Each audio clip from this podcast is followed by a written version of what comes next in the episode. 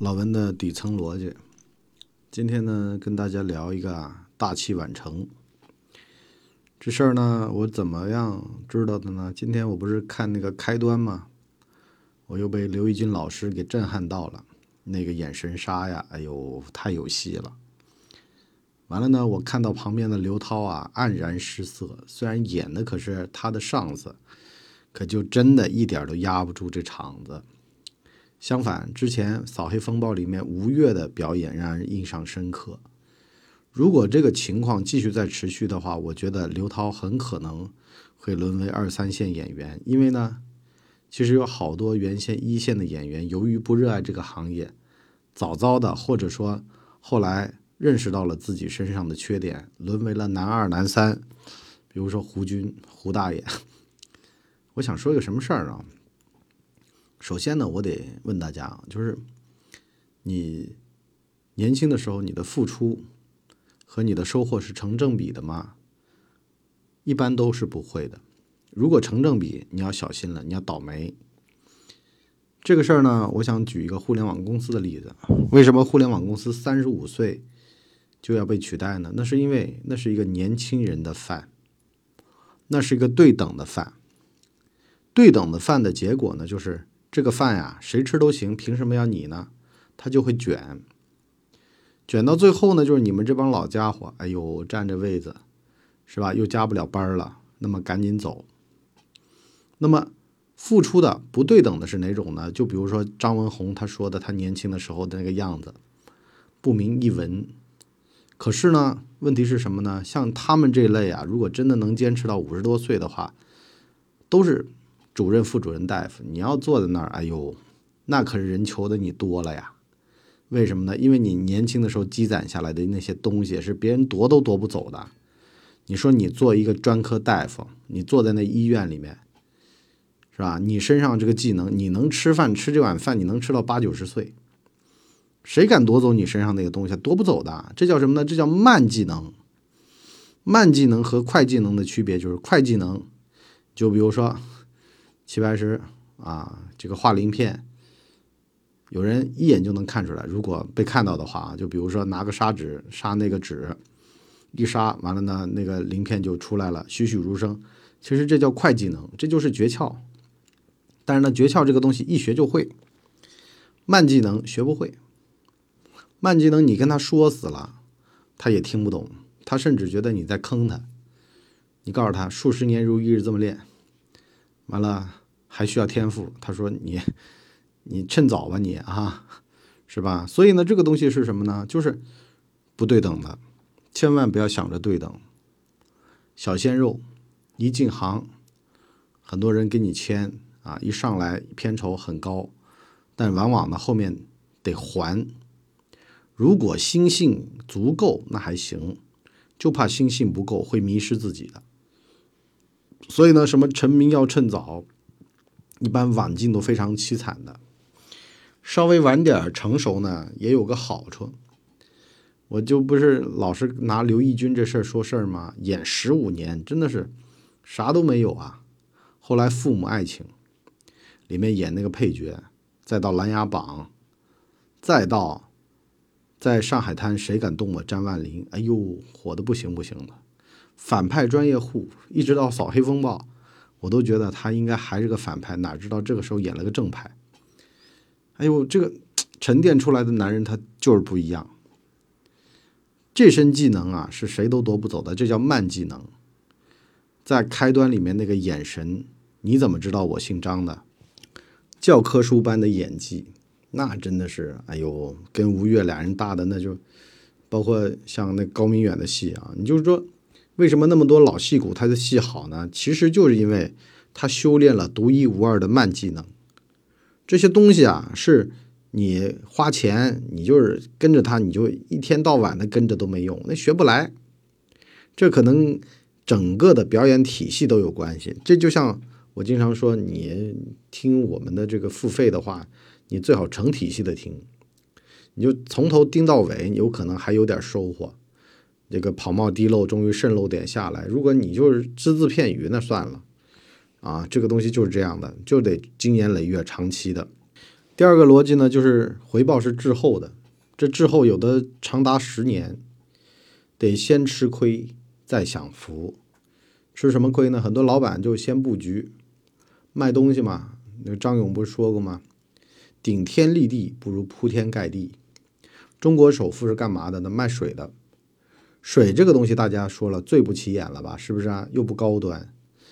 可是呢，这水这个东西就是铺天盖地。什么意思呢？很多时候就是这样的。你想做到，那就润物细无声是最好的。先给出来，完了再获得。你这个生意吧，你就比如说，为什么说十年之后再回报呢？好了，这十年做的全都是你的口碑、你的人设，完了呢，别人都彻底的信任你了，哎，你这个沉淀的技术也够了，那么最后一把收回。你就比如说像当年苹果，它其实积累了很多技术，包括合纵连横，合并了很多技术，什么。大猩猩玻璃啊，耐磨耐刮的，十十个手指头能够触摸的这个十点触控技术啊，等等的。好了，它沉淀到最后，这十年突然一招闻名天下知。可是你知道吧？这一招他等了十年，他投入了十年。大部分的这种创业啊，都是这样的，在他还没起来之前啊，他真的是自个儿。照镜子都嫌弃自个儿呢，狗都狗都看不上的东西，对不对？所以我就说啊，年轻人得有点耐心。你如果前面挣了太多青春饭的钱，你后面啊，你基本上就废了。吃苦在前呢，有一好处，老了呢能享福。就像我家老辈儿跟我讲的一样的，年轻的时候多栽点跟头，老了你就知道心眼儿是什么东西了。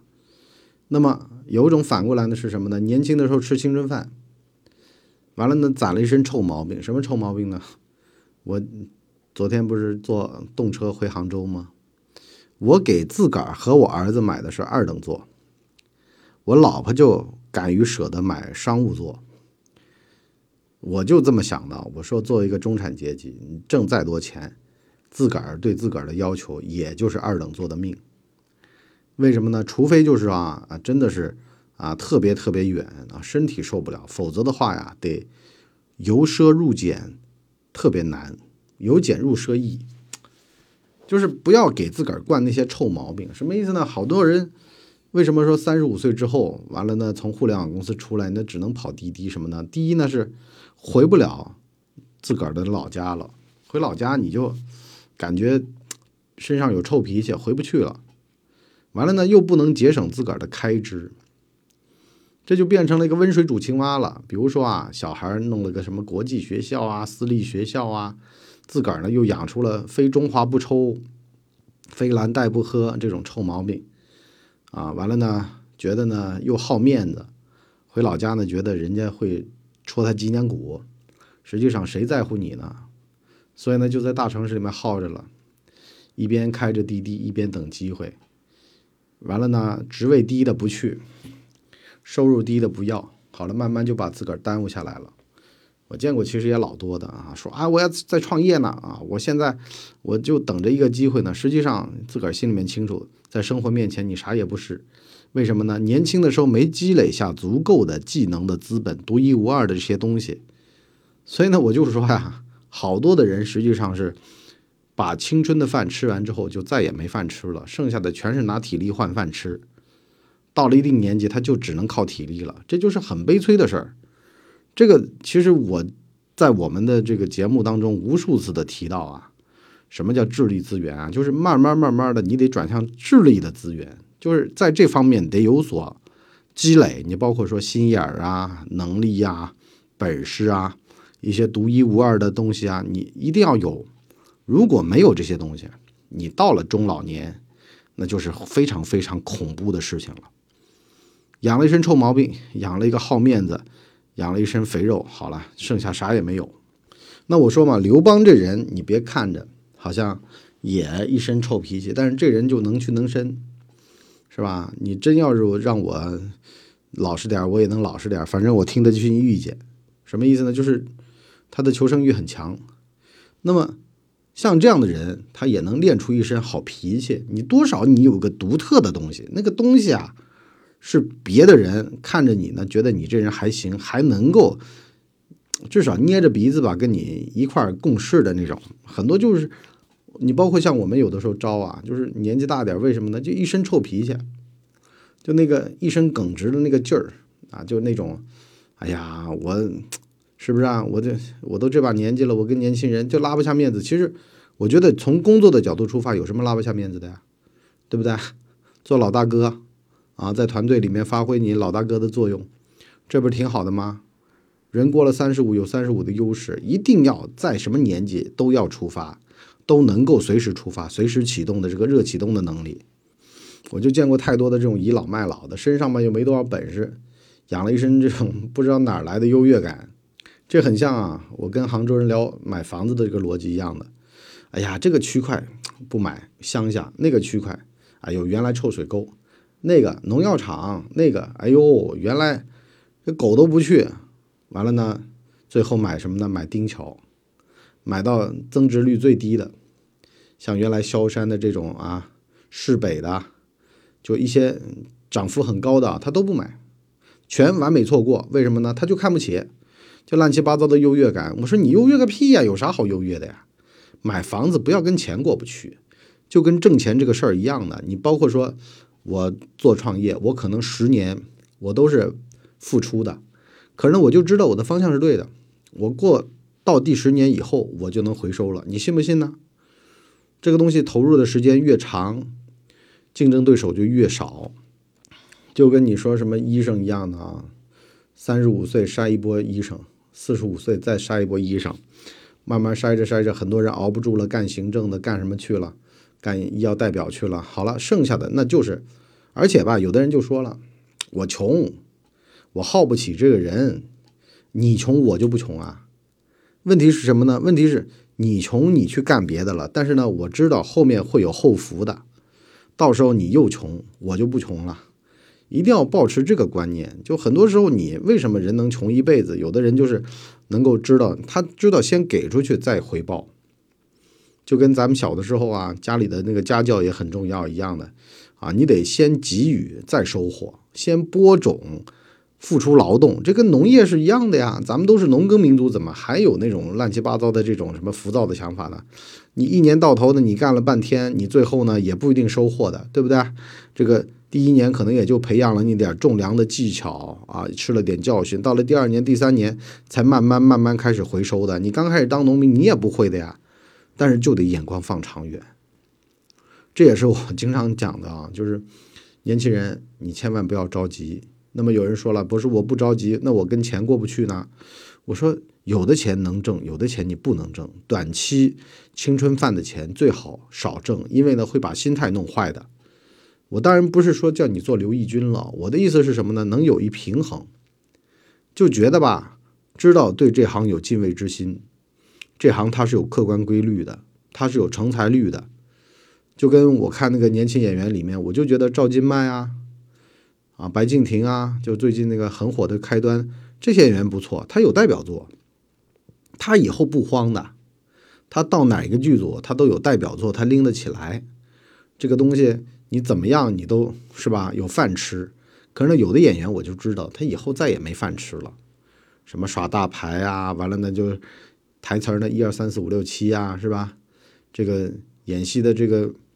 也是时好时坏的这种啊，然后这个牌头弄得很大的呀，是不是啊？像那个李梦，对吧？那这个东西怎么说呢？就是我也不能说大器晚成就是好事儿，但是呢，心态稳的人，能够确定性强的人，那至少在合作当中，很多人也乐意。其实就这么个意思。包括像艺术追求、艺术审美这个东西，很多人。慢慢慢慢的，就是你会发现很差，有的人就很差，包括刘涛，台词儿都不行。就这个我不是不是我说啊，就很多人其实你包括说像易烊千玺，台词儿原来也不行，后来慢慢好了。那不是说他嘴巴里的那个陶瓷牙的问题，台词儿他是可以练的。那个张颂文不是原先就跟海清嘛，俩人早上练台词儿，嘴巴里含个石头一练练出来的呀。所以很多事儿其实就是对于这个行业没有敬畏之心，觉得钱挣得太容易了，现在反正还能够在一线里面蹦跶。可是有的其实是滥竽充数了，自个儿心里面有个数，你还是得练基本功的，还是得有个基础的东西的，不是说你做个好像网红，做个直播，这儿也掺和，那儿也掺和，看着挺热闹，最后呢没有一点核心竞争力，这是最麻烦的。好了，我们今天上半集就先聊到这儿，我们下半集呢跟各位。把把脉，出出招啊！如果你三十了，完了呢还没有核心竞争力，这会儿呢你得怎么样去沉得下心来，去把自个儿的高楼大厦的这个地基先打好。这个地基怎么打呢？我们下半集聊。我们今天就先到这儿，下半集见，拜拜。